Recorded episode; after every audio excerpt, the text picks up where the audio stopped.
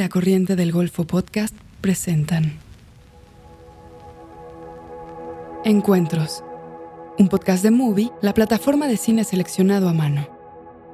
Cada día una nueva película, en cada episodio una nueva conversación. El gran tema, y que a mí es un tema que me obsesionó siempre y que siempre ronda mis películas, es el, el otro.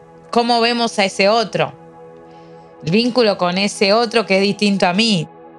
Las voces más destacadas de Latinoamérica y España se reúnen para compartir y explorar el cine que nos gusta ver. El cine te permite como esa intimidad, esa búsqueda de realismo que, me, que a mí me interesa muchísimo, ¿no? Me gusta mucho verla y me gusta mucho buscarla como actriz. En este episodio se habla de las películas y los personajes como preguntas sin respuesta. Celina Murga es una de las principales exponentes del nuevo cine argentino. A través de una sólida filmografía que combina ficción y documental, ha impulsado la producción en su ciudad natal, Entre Ríos, y ha retratado las tensiones sociales que corren bajo la calma de la cotidianidad rural. Desde 2008, tras participar en la iniciativa artística Rolex para mentores y discípulos, el trabajo de Murga ha contado con la producción ejecutiva del mítico director estadounidense Martin Scorsese, y sus obras se han presentado en festivales alrededor del mundo como la Semana de la Crítica de Venecia, Rotterdam, Bafisi y la competencia oficial de la Berlinale. Por otro lado, Marina de Tavir es una actriz mexicana con una larga trayectoria. Es reconocida internacionalmente en el medio cinematográfico por su participación en la película Roma, de Alfonso Cuarón, papel con el que obtuvo una nominación a los premios Oscar como mejor actriz de reparto. Heredera de un importante legado teatral y apasionada conocedora de las artes escénicas, De Tavira ha alternado su trabajo en las tablas con papeles en cine bajo la dirección de realizadores de México, Uruguay y Estados Unidos. Después de trabajar juntas en el largometraje El aroma del pasto recién cortado, Celina y Marina se reúnen para hablar de su interés en el drama y el valor de la duda para la escritura y la actuación.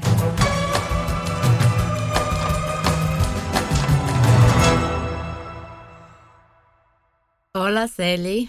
¿Cómo estás, Mar? Bien, extrañándote. Ay, bueno. Por lo menos ahora tenemos un ratito. Sí. Ah, pará, pero yo voy a ver si la pongo a Mar fija para poder verla. Ah, ¿Cómo hago para fijarla ahí? Ahí está.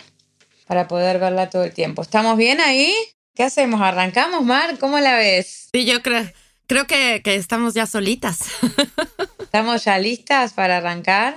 Sí, sí. Bueno, Sí. bien. ¿Cómo andás? Pues bien, bien, contenta de platicar contigo otra vez, de reconectar ahora por esta vía. De, además, creo que ya mucho conversábamos tú y yo cuando nos veíamos, ¿no? Total.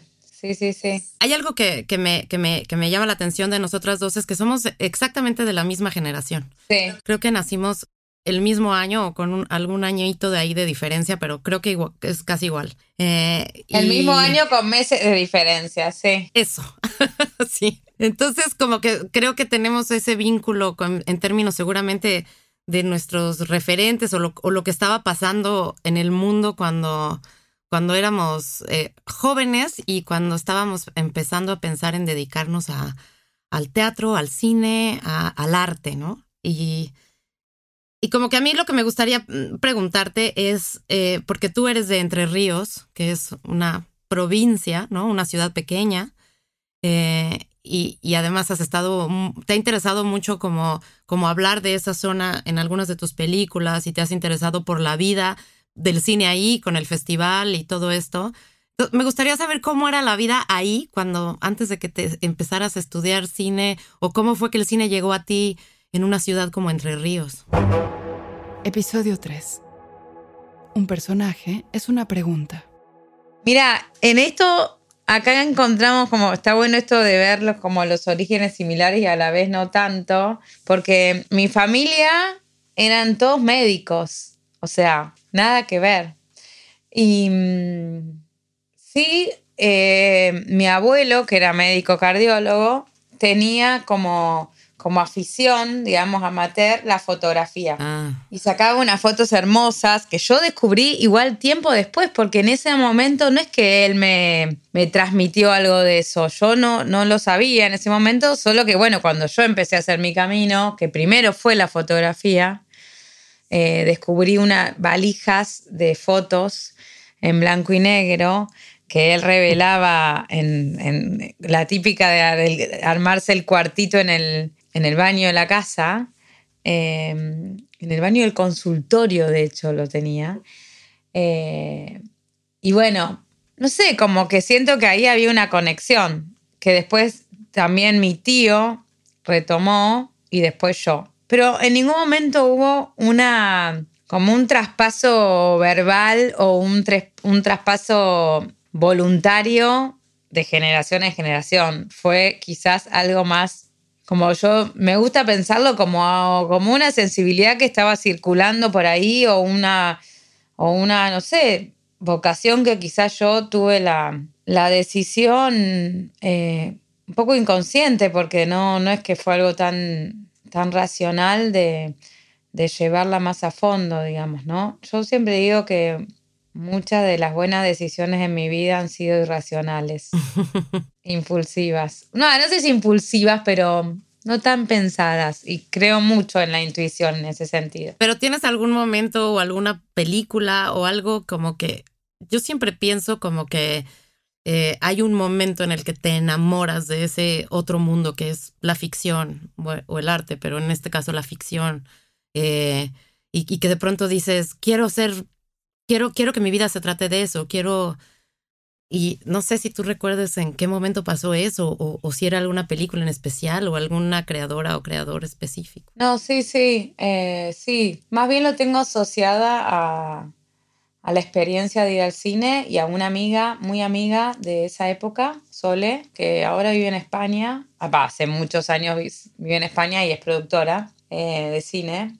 Eh, que de hecho la voy a ver cuando vaya a Madrid en, en mayo. Es uno de mis motivos eh, de quedarme por ahí esos días. Eh, a las dos nos apasionaba mucho el cine, pero, pero no, no sé si lo tengo asociado tanto con una película específica, sino con la situación de estar en la sala a oscuras, compartiendo ese lugar y ese espacio vital, digamos, con gente desconocida, pero a la vez esa, cosa de la sala de cine y de la ficción de entregarse eh, a un mundo que, que no te es propio y en el, que, en el cual uno decide creer, ¿no? Como por ese lapso de tiempo. Lo asocio más con, con la experiencia en sí que con una película. Después sí hay películas que más en la época del, de estar ya estudiando, las reconozco como películas que, de las que salí de la sala y no podía parar de caminar pensando, pensando.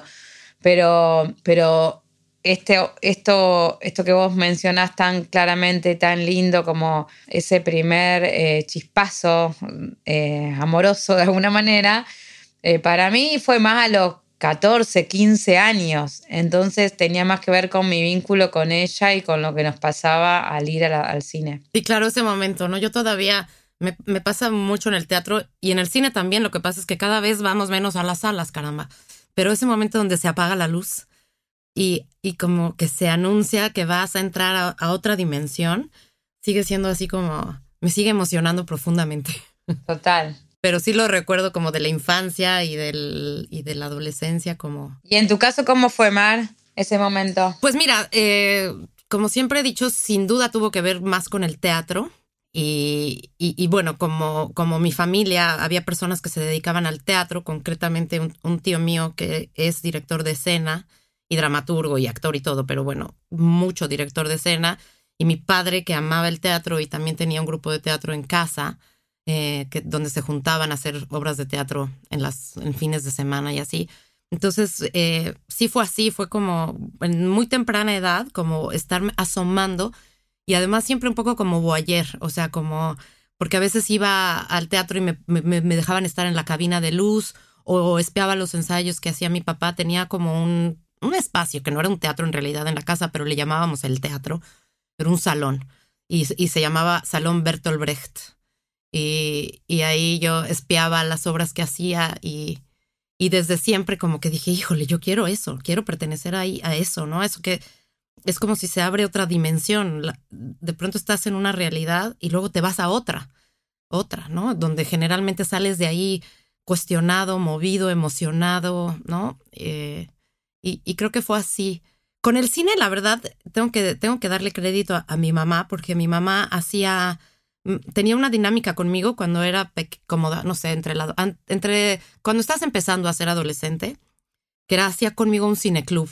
Eso era en casa, ¿no? En, en, en videocasetera, no en sala, pero escogía películas que no tenía tanto que ver con ver el cine como una experiencia artística, sino como una cosa que nos daba oportunidad de reflexionar ciertos temas de los que ella quería hablar conmigo, ¿no? Entonces, y no sabía cómo, entonces utilizaba una película y, y no sé, veíamos películas como Doctor Shivago, por ejemplo, de, con Omar Sharif, que era como su amor platónico.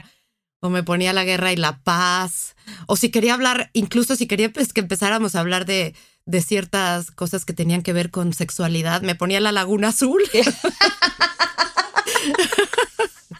Entonces, bueno. Hablando de amor romántico.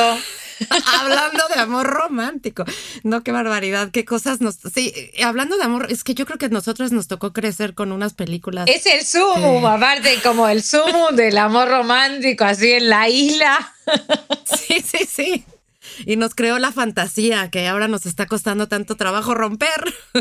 Tal cual. Sí. Pero bueno, sí fue un acercamiento, o sea, en realidad fue el, el teatro, por supuesto, sí, yo siempre pensé que solo sería actriz de teatro.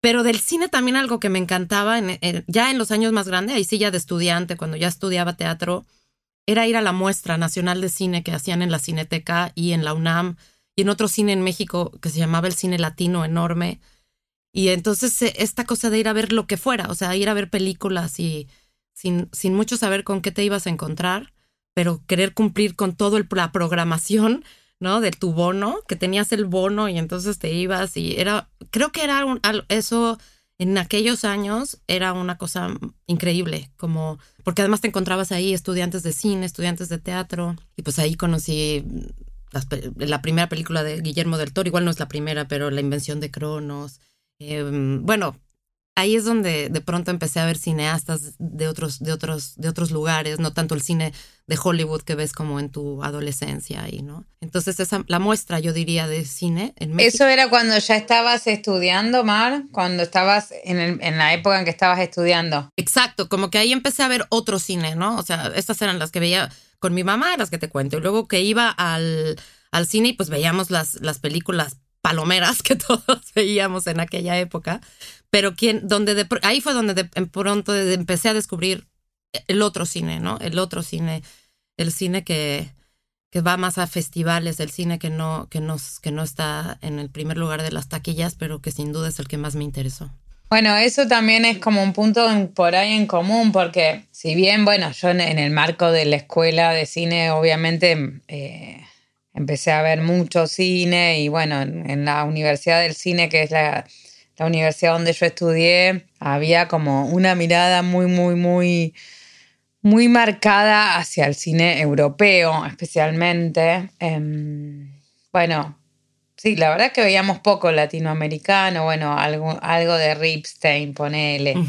Eh, bueno, o de Glover Rocha, como así, algunos pero, pero sí es verdad que cuando surge el Bafisi, que es el Festival de Cine de, Buenos Aires, el Festival de Cine Independiente de Buenos Aires, que la, primera edición fue por el 98, una cosa así, eh, fue la posibilidad de descubrir algo de ese otro cine diferente, pero a la vez contemporáneo. Entonces, fue algo también muy importante para nuestra generación, porque si bien veníamos de tener un bagaje cinéfilo muy fuerte en, la universidad, el hecho de poder ver lo que se está produciendo de cine diferente hoy, bueno, era muy estimulante, digamos, salías de ahí, querías ponerte allá a hacer en una película, ¿no? Entonces también fue, digamos, lo reconozco como, como un lugar que durante mucho tiempo fue un lugar de pertenencia muy grande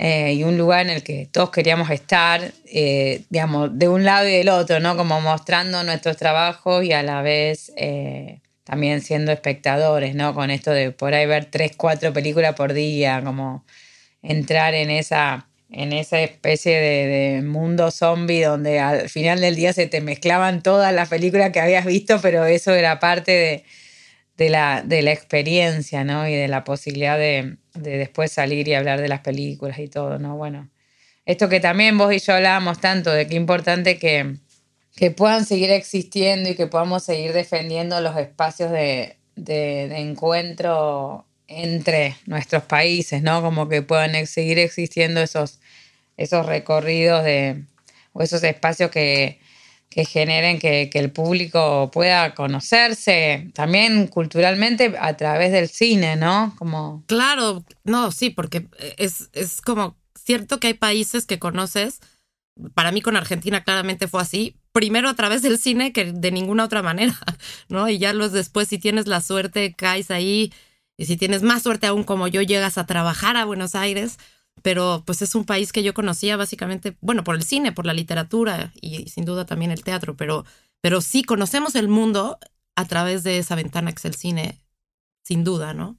¿Y vos cómo fue tu, primer, tu primera experiencia en cine en relación a, no sé, estaría bueno que nos cuentes cómo te llegó ese material, cómo fue el vínculo con el personaje y con el trabajo? Pues las primeras experiencias fueron en la escuela. Fueron cortos, ¿no? Cortometrajes de los alumnos y estudiantes y, este, y alumnas que estaban en, en el Centro de Capacitación Cinematográfica y en el CUEC, que es la Escuela de Cine de la UNAM, que normalmente para hacer sus cortos buscan buscan a, estudiantes de, actuación, ¿no? Porque están como las mismas y, y, tienen el tiempo para hacerse esos o sea, los haces en, en, dos, en dos días sin dormir ni una sola hora, ¿no? Porque ahí también el tiempo es, o sea, es un presupuesto cortísimo, y, pero es muy interesante porque ellos y ellas están aprendiendo y tú también como actriz y como actor. Entonces es como estar en el laboratorio juntes, ¿no? Eh, y, luego me, me, ha dado mucho gusto ver a muchas de esas personas ya hacer cine ahora. O sea, una de ellas era Natalia Beristain, por ejemplo, que es una cineasta en México que, ha hecho cosas increíbles y que sigue trabajando muchísimo. Natalia López, que también eh, recientemente ganó un premio en Berlín con su película Manto de Gemas. Eh, fueron personas que conocí cuando estaban estudiando. Damián García, fotógrafo, que es un fotógrafo increíble mexicano. Yo, yo, yo eh, actué en su primer corto y yo, y que era el primero que él fotografiaba y el primero en el que yo actuaba, ¿no? Entonces es, increíble ya después de los años ver a, estas personas que fueron tus, pues como tus eh, conejillos, estábamos todos ahí como de conejillo de indias, ¿no? Y fue así, ¿no? En, con la escuela. Y ya el primer largometraje, ya con, trabajé con directoras primero, sobre todo con Busi Cortés, es una cineasta que hizo varias películas en su momento en México y fue, era también maestra del Centro de Capacitación y con Isa López. Y sí, para mí siempre era como hacer cine, era dejar de hacer teatro y entonces siempre era, entraba siempre como en conflicto. Mi vida siempre ha sido un poco un conflicto entre ambas, entre ambos mundos, ¿no? Como, como que a veces es el teatro el que no me ha dejado como, como hacer algunas películas, en fin, pero ha sido, yo siempre digo como si que si el teatro es mi, mi gran amor, el cine era una especie de amante furtivo, ¿no? Claro que cada tanto te secuestraba. Exacto. Para su territorio. Sí, sí. Pero, pero sin duda increíble lo que me... Pero sí te gusta más el teatro, ¿no? Yo he, leído muchas veces o escuchado entrevistas tuyas donde sí, claramente hay algo del teatro que te, que te, que te convoca mucho más, ¿no? Eh, ¿Hay algo en torno al registro o por qué crees que es? Siento que tiene que ver con, con, con el, el, el, hecho de que no hay corte posible, ¿no? Como que tienes muchísimo tiempo de ensayos, pero ya una vez que estás en las funciones, se vuelve un acto presencial absoluto en el que el fenómeno artístico, la ficción se va a dar ahí, con los y las espectadoras ahí y, que no hay manera de, de, cualquier error, cualquier cosa se tiene que solucionar ahí y es un acto puramente vivo, ¿no? Eh, es como de que, de que dices tercera llamada, es nos vemos, como dicen los músicos, en el calderón hasta el final, ¿no? Eh, hay que hacer todo el recorrido del personaje. Claro, entras ahí y estás, claro. Pero, y en ese sentido el cine, pues es un, un, un enorme reto, ¿no? Como cómo lograr la trayectoria del personaje, eh, o sea, saber que tienes que saber exactamente de dónde vienes, ¿A dónde vas?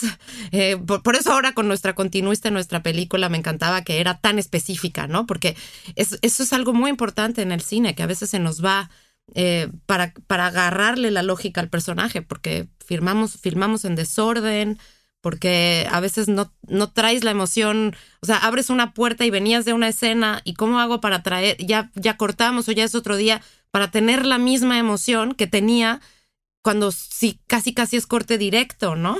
Entonces el trabajo es de otra índole, no, o sea, sin duda no menor y también igual de atractivo y, y, de que hay un enorme reto y también lo disfruto mucho, también lo disfruto mucho. En el, en el cine disfruto mucho y eso me gusta mucho como en tu trabajo, que es algo que siento que tienen mucho tus películas, como cómo lograr una, una organicidad casi naturalista, como cómo, cómo, cómo aprender a, a, a, que menos es más, por ejemplo, a que tus pensamientos se traduzcan solo en la mirada, como la sensación de que tienes una lupa enfrente, ¿no? El, el, teatro puede ser así a veces cuando es un teatro pequeño, cuando estás en teatro de cámara, pero, pero generalmente exige una proyección, incluso vocal, distinta, ¿no? El cine te permite como esa intimidad, esa búsqueda de realismo que me, que a mí me interesa muchísimo, ¿no? Me gusta mucho verla y me gusta mucho buscarla como actriz, que, que me lleva a, un poco a, ti y a tus películas y algo que a mí me, me, me gustó mucho y te lo he dicho de tu cine, es que hace poco leí también que decías que, que casi casi a veces en tu cine de ficción buscabas que fuera documental. E, no sé cómo, cómo es esa, esa búsqueda o, o cómo logras también llevar a los actores y a las... Digo, ya lo viví yo como actriz, pero una cosa muy distinta contigo, pero ya una cosa muy distinta es ponerlo en palabras, ¿no? Como... No, bueno, es como una búsqueda que, que, que me surgió muy desde los inicios, ¿no? Y que, mm, sea, que no tiene que ver con no reconocer la ficción como tal, sino como más, quizá como con una, eh, un deseo de, mm, de contar eh, personajes, historias que mm, que están ahí, ¿no? Que, quizás uno no, no, no, no conoce, pero que podrían ser el vecino al lado, ¿no? Como que en ese sentido siento que hay algo en relación a los pequeños detalles que hacen a una vida cotidiana que, que, son muy contundentes, digamos, ¿no? Eh, un poco en contraposición como con el cine más quizá de género o el cine de, donde los sucesos o los eventos dramáticos son em, eh, como muy em, grandes, ¿no? Muy, em, no sé, me salen explosiones, persecuciones. Para mí las explosiones son, son internas y pasan en casa. Exacto, sí. A mí también siempre me ha interesado mucho eso, así como el drama de lo cotidiano. Y por drama quiero decir el, conflicto, el estado de cosas. Eh, eh, sí, de, la vida, de la vida cotidiana, de la que nos toca a todos y a todas, ¿no? Sí, sí. Muchas veces me han preguntado o han asociado esa, esas cuestiones como con el ser mujer. Yo no sé qué pensás vos, pero me acuerdo incluso mucho antes de, de, de las, las distintas olas feministas en las que, que, hemos estado transitando en los últimos años. Eh, muchas veces me decían, bueno, pero eso es una sensibilidad femenina. Y me acuerdo que a mí al principio me re enojaba que me preguntaban esa porque decía, ¿por qué tienen que hacer esa distinción y, ponernos como en, un, como en un nicho, ¿no? Pero bueno, después también entendí que estaba bien esa valoración porque también es una manera de, de poner en relieve la mirada femenina, ¿no? Pero no sé si es una cualidad de, de las mujeres esta cuestión de poder observar el drama en, lo vincular, ¿no? El drama como en lo cotidiano y en lo vincular. Pero a mí me pasa todo el tiempo. Yo estoy, eh, o sea, puede sonar medio aparato, pero yo estoy en mi casa viviendo una situación con mis hijos y ya estoy, digamos, muchas veces me pasa que estoy viendo, uy, esta es una rescena. Exacto, sí. sí, sí. Pero mira, yo curiosamente a mí el primer cineasta que me llamó la atención era en ese sentido que se iba al mundo interno profundamente es Berman, ¿no? Es Berman, sin duda. O sea, por ejemplo, una película como Gritos y Susurros de la que ya creo que habíamos platicado, como esa capacidad de que el, de lo que se trata es de ir hacia adentro de lo que está pasando en, unos personajes que a veces ni gesticulan, ¿no? Y ahí fue donde yo, eh, de esa actuación también me enamoré, o sea, como, y, no, y no la puedo quitar eh, como, como referente, y han pasado y pasado los años, y para mí sigue siendo como, como, como esa, esa necesidad, y no, no me parece que ahí haya, pues no, que tenga que, que necesariamente sea una búsqueda femenina, aunque tienes razón, o sea, en lo que dices, eh, como que se ha asociado más ese tipo de cine a, a, una sensibilidad femenina. ¿Cuándo llega papá? Pues esa es la otra cosa que tengo que decirles. Su investigación se está retrasando y va a tenerse que quedar en Quebec más tiempo. ¿Hasta enero? Pues lo sabe. Pero por eso les traje papeles, colores, sobres, para que le escriban una carta a cada uno. ¿Mm? Escríbale. ¡Ey! Escríbanle que lo quieren mucho, que por favor ya vuelva. Tú hazle dibujos, mi amor. Pero voy por mi madera Tú no vas a ningún lado hasta que hayas escrito la carta. ¿A dónde vas? Un cuarto. ¿Qué? ¿No puedes escribir en mi carta? No. No, sí, está bien, ve a tu cuarto. Acabamos de escuchar un fragmento de Roma, de Alfonso Cuarón. Justo, mira, yo también me había notado esto de que tanto en Roma como en la tercera orilla estaba la cuestión de la paternidad ausente, ¿no? Del rol del hombre como, como esa gran ausencia en, lo hogareño, en lo doméstico, ¿no? Eh, bueno, a mí en, en, tu, en tu película La tercera orilla me, me llamó mucho la atención cómo, cómo se va construyendo esa, esa figura paterna, porque eh, al principio es enigmático, no te queda claro ¿Qué, qué, va, qué pasa, ¿no? Si, es, si ese es el papá o no es el papá, ni siquiera lo, lo y poco a poco se va revelando, ¿no? Que es esta personaje que tiene dos familias y lo que y cómo su ausencia se ha ido metiendo adentro del corazón de su hijo en un profundo rencor y en un profundo una, un, mucho enojo, ¿no? Eh, hacia la figura paterna incluso las poquitas cosas que le da como padre acaban siendo como muy destructivas para él, ¿no? Y, en Roma también sucede esta, esta en, en, ese caso es como la desaparición, ¿no? Como, como el creer que puedes volverte un, un, un fantasma, ya no existir más y delegarle a las mujeres toda la responsabilidad de la crianza, que es algo que de alguna manera también aparece en la película de Harisama, Esto no es Berlín, que, en la que trabajé, que también es una madre eh, criando a dos niños eh, y sobre todo se centra en el adolescente, ¿no? Y en su descubrimiento sexual y musical de la vida, pero también hay una figura de, de padres ausentes, ¿no? Y, y, yo creo que ya desde, por lo menos en México, ha sido una constante, ¿no? Desde, desde Pedro Páramo ya, ya se dice, ¿no? Vine a Comala porque aquí vivía mi padre, un tal Pedro Páramo. Es decir, la, la figura de la búsqueda del padre ausente en nuestras bueno, yo creo que iba a decir en nuestros países, pero yo creo que en casi todos, en muchos, ¿no? Sí, sí, a mí me, me acuerdo mucho en Roma que me parece que está espectacular cómo se construye esa ausencia, porque no está subrayado. De hecho, tampoco nunca está enunciado.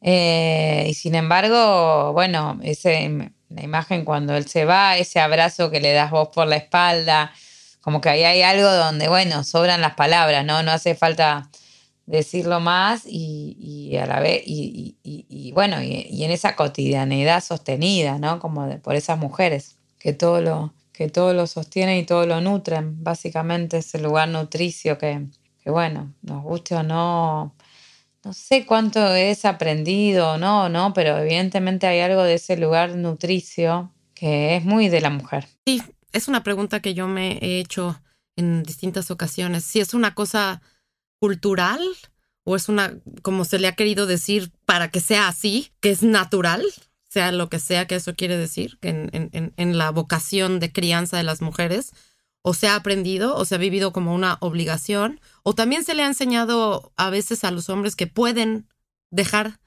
dejar y abandonar la crianza, Dejar ese lugar, sí. que está permitido. Sí, bueno, sí. Y en ese sentido, las dos somos madres de varones, así que tenemos un gran desafío por delante de que también hemos hablado. Sí, que sí, el sí. verdadero desafío del feminismo es criar hombres. Sí, siempre lo he pensado, siempre lo he pensado que, que tiene que ser por ahí, que tiene que ser como, porque también siempre he pensado, ahorita que lo decía, que se les ha enseñado que pueden abandonar, que se les es permitido.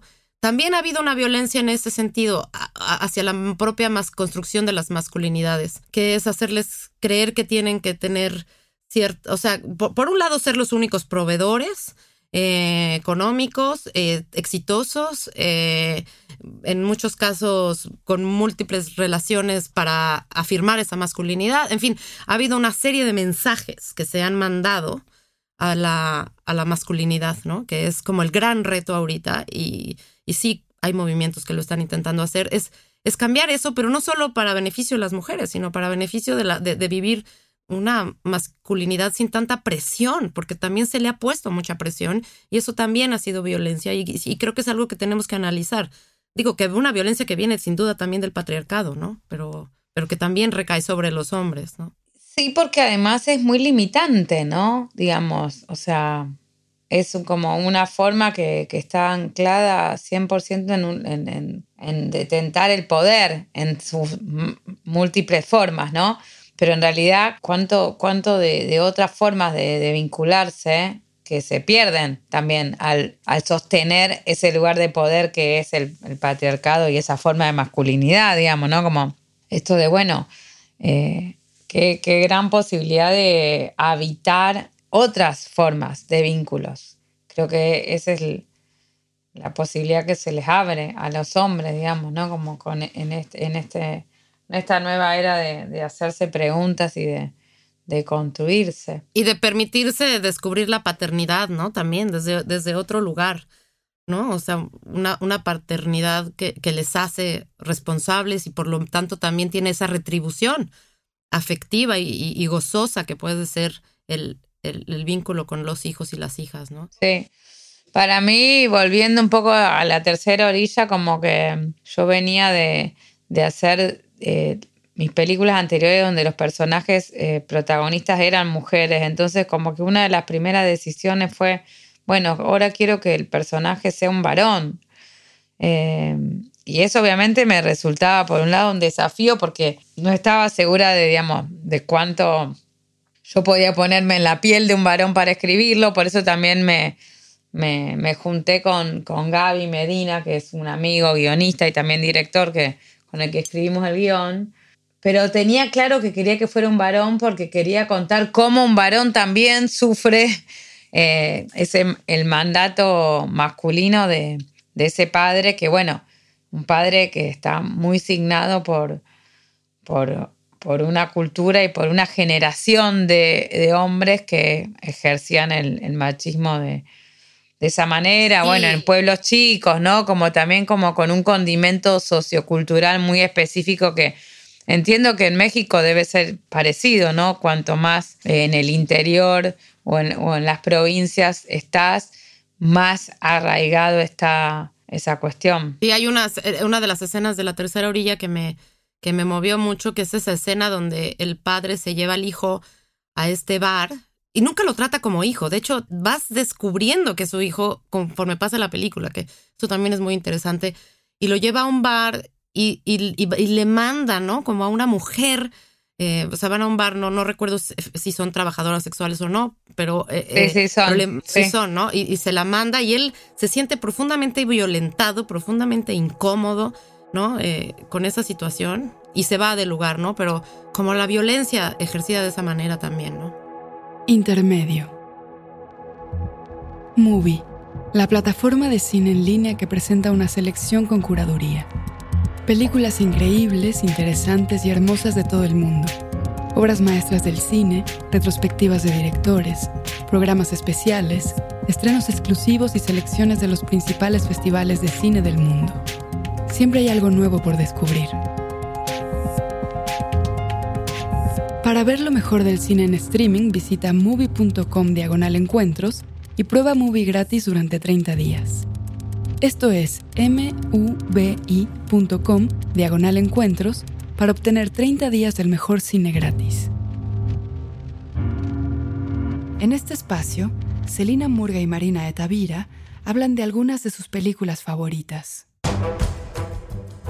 Pero bueno, me gustaría hablar a mí de una película mexicana que me, que me, que me gusta mucho y que siempre quiero como de alguna manera recordar, que es Rojo Amanecer de Jorge Fons. No sé si la conoces, pero es una película que, que además estuvo escondida mucho tiempo, que no, no se permitía ver porque trata sobre, sobre la matanza estudiantil en 1968 en Tlatelolco. Sí. Y, y- y toda está contada desde la, desde la perspectiva de una familia que vive encerrada, perdón, no está encerrada, que vive en los edificios en donde fue, que están en la plaza donde fue este suceso, pero toda la película está contada desde el interior del departamento, porque no se podía salir y filmar esa historia abiertamente. De hecho, como te digo, estuvo enlatada mucho tiempo.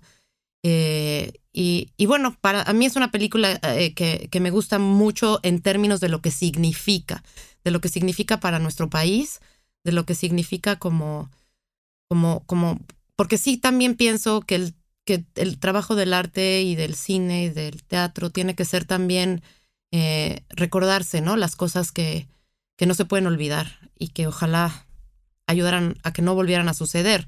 Pero, pero bueno, esa película me parece muy elocuente de, de un momento de México y de un momento del cine mexicano. Ay, no, que yo tenía una listita, a ver, pero para, porque bueno, acá está. Una es una película argentina dirigida por una mujer que es Anaí Berneri. La película se llama Alanis. ¿La vi? Es hermosa. eh, es una película, bueno, que mm, tiene como un proceso de trabajo muy lindo. Ella arrancó primero filmando un corto, un poco por encargo, como con esta voluntad de, de registrar el, el, eh, justamente como hizo una investigación muy, muy fuerte y muy grande en torno a las trabajadoras sexuales y a sus derechos y a cómo viven.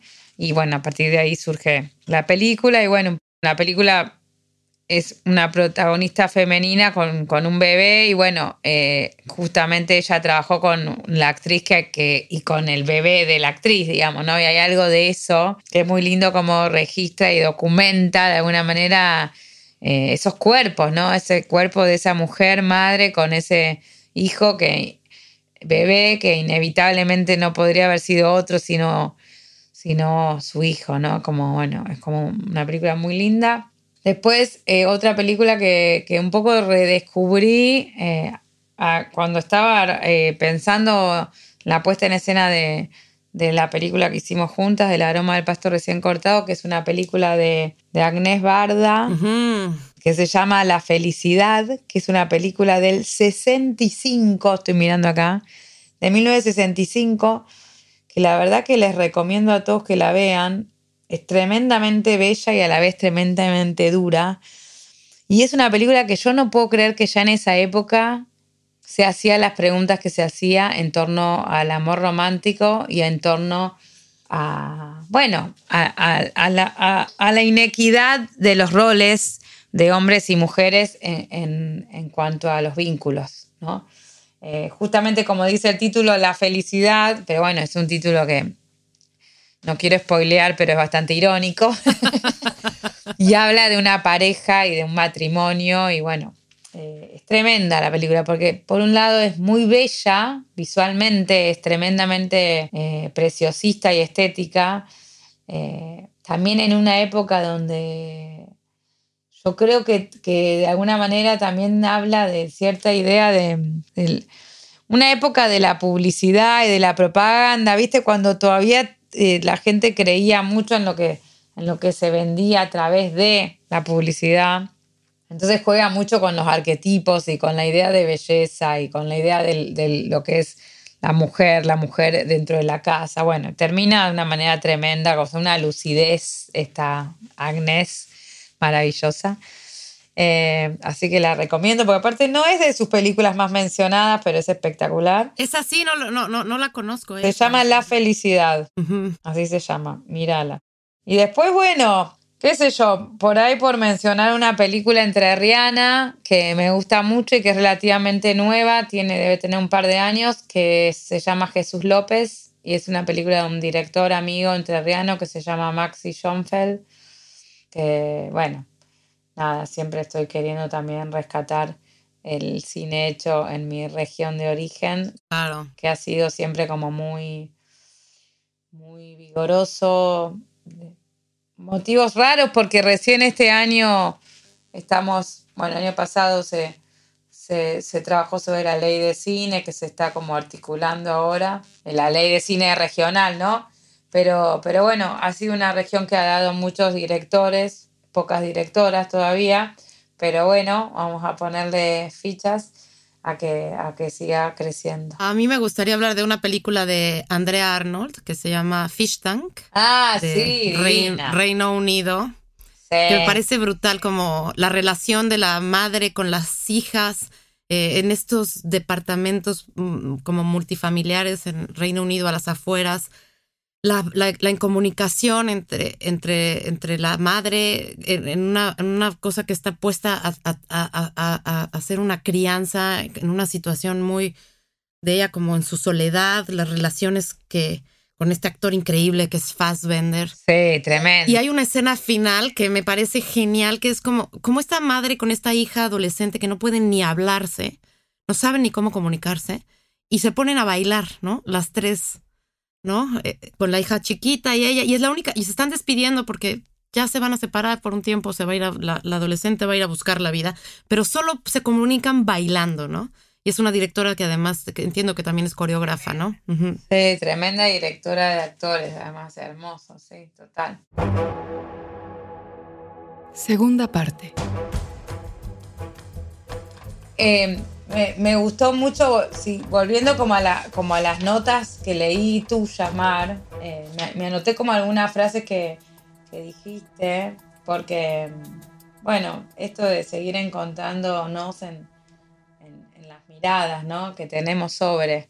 Y en un momento hablaste de, de las contradicciones de un personaje y citaste un, una frase de Pinter que yo no conocía, obviamente que conozco a Pinter y me recuerdo de haberlo leído ahí en la época también de estudiante, ¿no? Del descubrimiento de todo, que es eh, la ambigüedad es lo que construye el drama. Que am- amé esa frase porque no, no la registraba como de Pinter, pero a la vez es algo en lo que yo todo, todo el tiempo insisto, ¿no? Cuando muchas veces me pasa que no, no, con vos no me pasó tanto porque siempre estuviste muy permeable a, a todo lo que íbamos hablando, pero muchas veces me han, me han preguntado, bueno, pero esto es así o es así. Y yo muchas veces digo, bueno, es en el medio, ¿no? Como es un poco de esto y un poco de esto, no es una sola cosa, ¿no?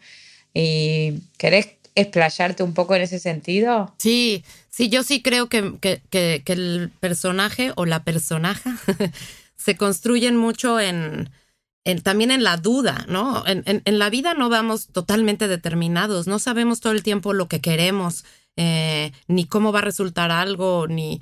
eh, No, hay, hay, un, hay una gran parte de nuestra vida que se mueve en ese, en ese espacio ambiguo del que, del que habla Pinter, que, que no está resuelto todo el tiempo. Y no sé, otro maestro de actuación mío me decía, nos decía, el personaje se construye eh, de, en, en aquello que sabe de sí mismo, pero sobre todo en todo aquello que no sabe de sí mismo o de sí misma, ¿no? En, en, toda esa área incluso desconocida, a veces in- inconsciente, que, que lo tenemos en la vida. ¿Por qué reaccionamos? Porque no siempre sabemos por qué reaccionamos a algo de determinada manera. Muchas veces nos sorprendemos reaccionando de una forma que no, que no nos esperábamos. Eh, y- y también creo que, que sí, que, que- que a veces cuando ves como a, a- a personajes totalmente determinados resultan poco interesantes, ¿no? Como, como que el, el- el- el- otra cosa que me recuerdo que nos decían mucho es el personaje no sabe cómo va a acabar la escena Exacto. es esta, este lugar bifrontal del actor y la actriz que vive en dos dimensiones. La actriz sabe todo lo que va a pasar, en qué va a acabar la escena, en qué. El personaje no. Y entonces tú tienes que dotarlo de ese no saber, de ese no conocimiento de cómo se van a resolver las cosas. Es decir, el actor sabe lo que el personaje ignora. Total. Y tienes que ser capaz de, de transitar eso, ¿no? Claro.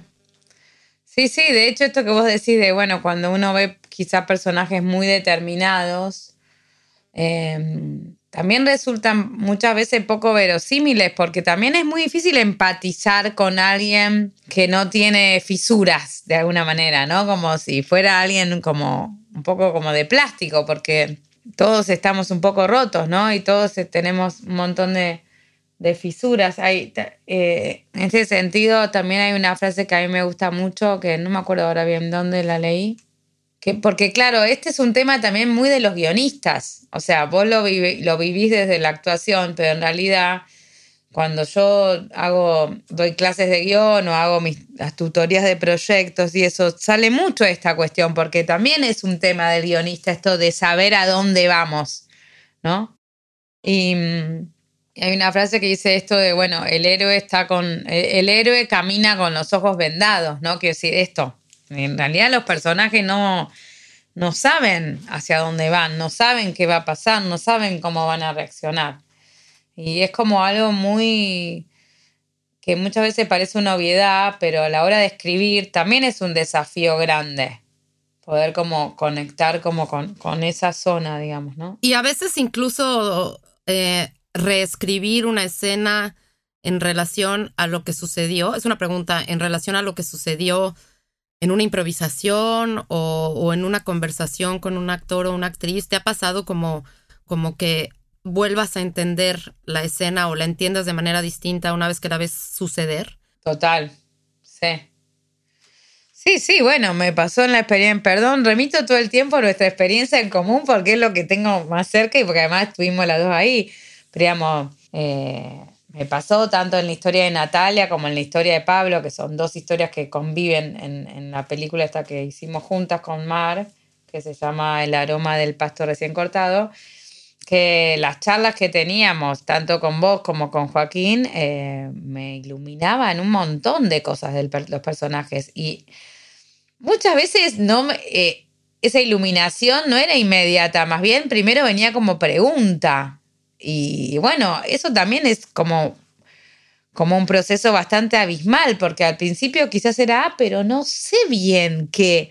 Pero a la vez, para mí no hay nada más estimulante que la posibilidad de hacerse preguntas, digamos, porque también del encuentro entre las personas, Mar, Celina, Celina, Joaquín, digamos, como personas distintas, de cultura diferente, en nuestro caso, todo, naturalmente venían formas de ver el personaje y las situaciones que mucho más allá del guion tenían que ver con lo, con lo que cada uno es y con lo que cada uno trae, ¿no? Uno une, una. Eh, entonces, para mí hubo como un proceso de mucho crecimiento ahí, en, ese, en ese lugar de, hacerse preguntas y de modificar. Bueno, vos lo viviste, escenas enteras reescritas a partir del trabajo con, con ustedes, sí. Claro, a mí yo siempre he pensado que, que, los personajes son ante todo preguntas, o primero que nada, ¿no? Que lo primero que, que, surge es la pregunta y que casi siempre se quedan siendo preguntas y que la respuesta es ya la película misma, ¿no? Es, es, es lo que, es la, la respuesta es la experiencia estética de aquel que lo observa o de aquella que lo observa. Es decir, lo que resulta de la interacción de esa pieza, esa película, esa ficción, ese trabajo actoral con aquel o aquella que lo observa, ¿no? Ahí es donde se resuelve. Y por eso tampoco hay una sola respuesta, ¿no? Porque en un punto a cada espectador o espectadora le va a, a resonar diferente ese, ese material. Como que por eso también, bueno, como que yo por lo menos valoro y entiendo que vos también, como las películas que, son como porosas en el sentido de que no, eso, no vienen como a cerrar ideas o a cerrar conceptos o a, o a bajar líneas sobre tal o cual tema, sino más bien que, que se manifiesta más como una experiencia que, que abre, ¿no? Que abre esto, que abre preguntas, planteos, hipótesis. Había una, a mí me encanta en el libro de Tarkovsky de Esculpir en el Tiempo, en, la, en el primer capítulo, eh, El arte, un ideal, dice que hay tantas películas como personas que lo miran, la miran, ¿no? Es decir, está, es distinta siempre, dependiendo de quién la ve, porque rebotará con sus propias experiencias, con su propia memoria, con y que es ahí donde realmente sucede la- el arte, ¿no? En ese vínculo. A mí esa explicación del arte siempre me ha parecido la más clara, la más eh, atinada, la más así de eureka. Espectacular, Mm. sí. Bueno, yo ese libro también lo reuso para dar clases. Me encanta a mí también, sí. Y me sirve mucho el... el- el- hay un momento en, en otro capítulo que se llama La imagen cinematográfica, que es como un capítulo re largo porque como que engloba un montón de cosas, pero él habla de, de lo unívoco, como justamente como un lugar del cual escapar, ¿no? Como, y tiene que ver con esto de la ambigüedad que decíamos de Pinter, ¿no? Como como que eso, que, que trabajar para que los sentidos no sean únicos, no sean lineales, ¿no? Bueno, nadie mejor que él para eso, digamos, ¿no? Como, Tú hiciste ta- también, has- no solamente has dirigido ficción, ¿no? O sea, también trabajaste en un documental, dirigiste un documental. escuela Una normal. experiencia totalmente distinta. Me gustan las razones por las que dices que lo querías hacer, un poco no estar sujeta a un guion, estar más eh, como, como más ante lo que, que te sorprendiera lo que, lo que ibas lo que iba pasando. Porque ahí no puedes como llevar tanto la línea, ¿no? Lo que, lo que va a suceder. Ah, sí, es que eso fue, o sea, por un lado, la- como las ganas de hacer un documental tenía que ver con esto que vos decías al principio de que mi cine de ficción yo siento que está muy cerca del documental. Eh, ya desde el hecho de que en muchas de mis películas he trabajado con no actores, en el caso de los niños y adolescentes especialmente, ¿no? Entonces como con esa idea de, trabajar a partir de, de quién la, de lo que la persona es, digamos, ¿no? Entonces lo sentía muy, muy cercano y de hecho el método de trabajo fue muy parecido, la forma de hacer los castings fue muy parecida. Y lo, lo, lo que sí me resultó muy inesperado, que no pensé jamás que me iba a pasar, es que esa, esa cuestión de no poder controlar lo que, lo que iba a pasar me resultó lo más liberador del mundo. Claro. Porque bueno, como que el director tiene esa cuestión de la fantasía del control, ¿no? Como que yo siento que es en un punto necesario para ejercer el rol, pero a la vez es el mal, ¿no? Porque es como que somos personas controladoras. Entonces, eh, cuando me da, cuando me daba cuenta que yo podía decir acción y corte, pero no podía. O sea, obviamente hay cosas que sí, que yo sabía que iba a tirar una pregunta y más o menos sabía por dónde los chicos iban a ir o podía decirle a alguien entrar por acá, salir por allá, pero a la vez no podía entrar en el detalle dramático que uno entra con un actor o con una actriz. Y eso fue como, ay, qué alivio. No necesito ponerle esa carga de exigencia a todo lo que quiero ver. Claro. Quiero ver como yo quiero verlo. Est- Esta cuestión del, del director que yo lo he llegado a sufrir mucho. Eh, Claro, que te imaginas cómo va a ser y quieres que sea así. Claro, y que en realidad muchas veces cuanto más clara es esa imagen, más problemático es, porque la posibilidad de llegar a esa imagen que está en la mente, y es difícil. Sí, hay que soltar, ¿no? Sí, como que soltar, que soltar. A, a que, a que, a que la, la escena y los personajes encuentren su, su vida y, y- y tienes que ir. Me imagino que había una cosa que decía Peter Brook, director de teatro eh, maravilloso, que era que el director era un ciego guiando a ciegos, ¿no? Pero a veces ese ciego tiene tal claridad de lo que quiere que se tiene que volver ciego también. Claro que no sé, que, que se olvida que es ciego también. Exacto. Sí, sí, sí. Quietos ahí. ¿Qué estaban haciendo? Afuera, afuera, afuera. Fíjate adentro. ¿Son acá del country ustedes? Sí. ¿Qué hacían dentro de la casa? ¿Soy acá del country vos? ¿Cómo te llamas? Fernando, ¿Y vos de dónde sos? de Entre Ríos. ¿Qué hacías adentro de la casa? Por favor, no le diga nada a nuestros padres. Que no le diga qué. Nada, por favor. ¿Quiere plata? ¿Qué me decís? Nosotros podemos juntar si quiere plata.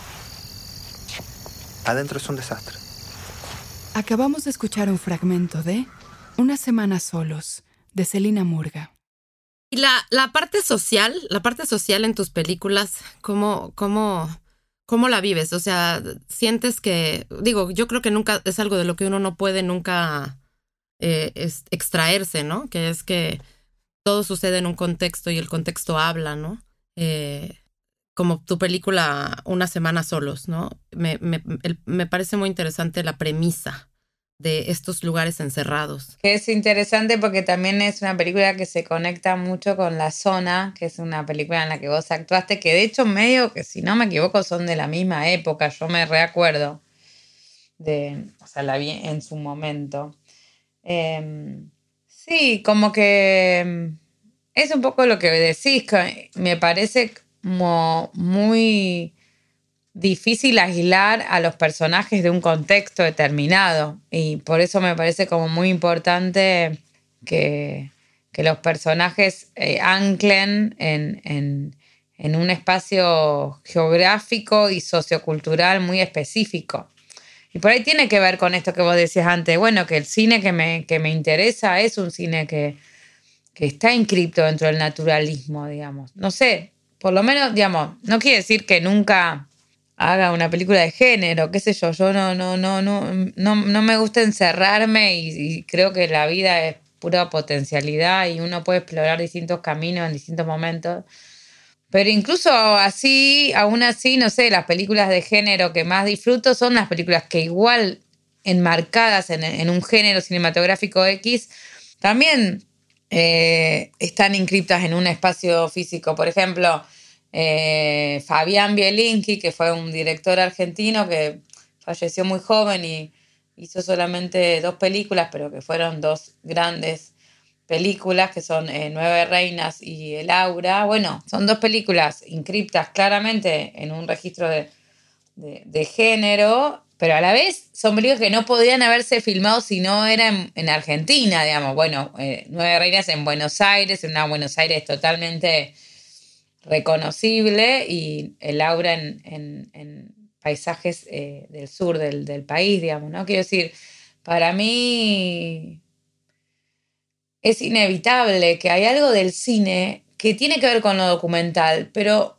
porque documenta cosas, porque digamos, como trabaja con lo real, a diferencia, digamos, del teatro hay un punto donde para mí ancla mucho más en la ficción, porque bueno, ya hay un espacio que no es lo real. En cambio, el cine sí, viste, el, el árbol, la cámara, no, hay algo de lo que está ahí. Entonces, para mí es un plus muy grande del cine, esa capacidad de documentar. Las dos películas hablan como de... Son dos países diferentes, los nuestros, que se parecen en, muchas cosas, pero los dos hablan como de estas mini ciudades de, personas privilegiadas, hasta así, privilegiadas, sí, que hacen muros alrededor para, para, para salvaguardarse de lo que está afuera. Y en ambas películas no se ve el afuera. Tú decías que tú habías escogido ver solo el adentro de este country, como lo llaman en, en Argentina, de estos niños y niñas que crecen ahí encerrados y parece que esa es la única realidad. En la zona se trata de eso mismo, pero no desde el punto, también es desde el punto de vista de dos niños, pero ahí irrumpe la el afuera, igual que en Una Semana Solos, de maneras muy distintas, digamos, son películas muy, dif- muy diferentes, ¿no? Como- Muy diferentes en el tono, ¿no? Sí, sí, pero en la preocupación, digamos, de dónde sale, y, y siento que eso también, pues sí, es- es- son películas que están queriendo hablar de, de una realidad particular, de unos países con ciertas problemáticas y con tanta diferencia social tan marcada que, que, que ha hecho como esto, este tipo de, de mundos aislados, ¿no? Entonces, eso como que... Sí, sí, donde hay como, como una cierta, como que cuando yo escribí una semana solo, eh, era, era como un boom el de los countries o barrios cerrados, como le llamamos acá, como que en los 90, eh, que bueno, fue una década bastante nefasta en, en,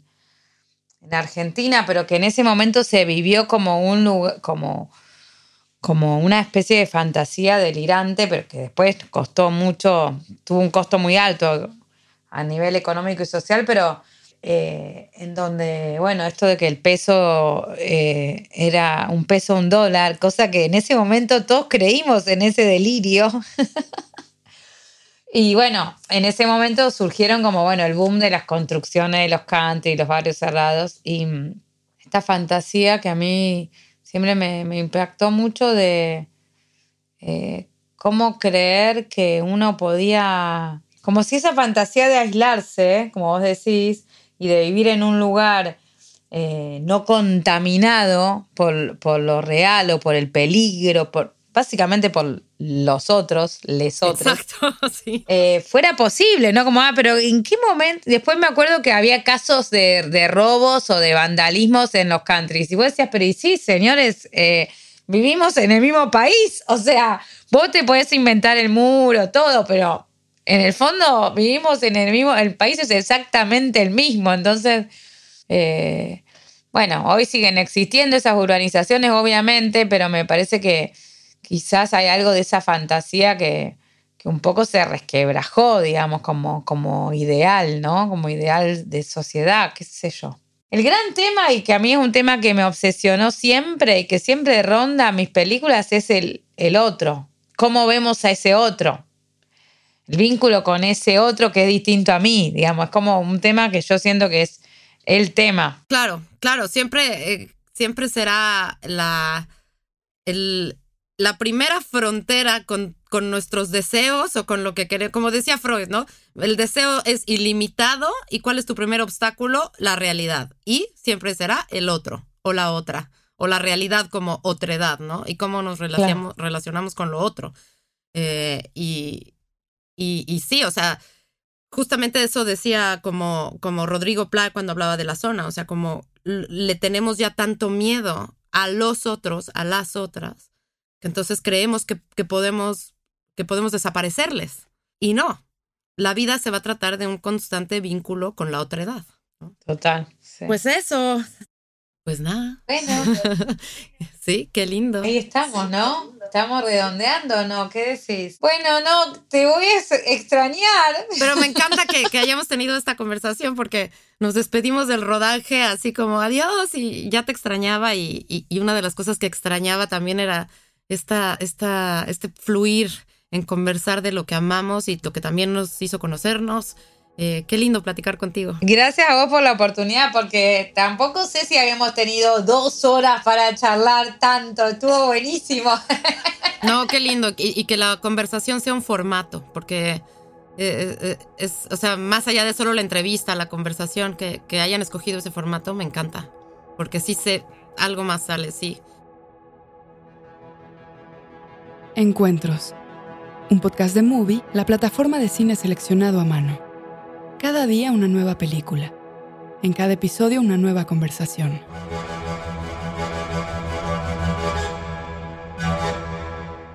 Escucha otros episodios de nuestra cuarta temporada de Encuentros, The Movie Podcast, con Julieta Silverberg, Ilse Salas, Sebastián Silva, Mónica Ojeda, Peter Lanzani, Catalina Saavedra, Guillermo Calderón, Mariana Di Girolamo, Michelle Garza Cervera y Rodrigo Sepúlveda. Esto fue Encuentros, The Movie Podcast, con la participación de Celina Murga y Marina de Tavira. Idea, F.K. Karel, Sandra Gómez, John Barrenechea y Ricardo Giraldo. Producción, Ricardo Giraldo y Fernando Peña. Productores ejecutivos, F.K. Karel, Sandra Gómez, John Barrenechea, Diego Luna y Gael García Bernal. Investigación, guion y transcripciones, Andrés Suárez. Apoyo en guion y transcripciones, Fernando Peña. Edición y música original, Andrés Solís. Supervisión de edición, Javier Umpierres. Coordinación de invitados, Mónica Pérez. Voz, Elvira Liceaga. Marketing y comunicación, Sofía Chacón y Fabiola Quintero. Grabación de Celina Murga en Argentina, Agustina Lecha en MCL Studio. Grabación de Marina de Tavira en España, David de la Fuente Castillo en Robin Groove Studio. Gracias a Sofía Pairó. La Corriente del Golfo Podcast y Movie, todos los derechos reservados 2023.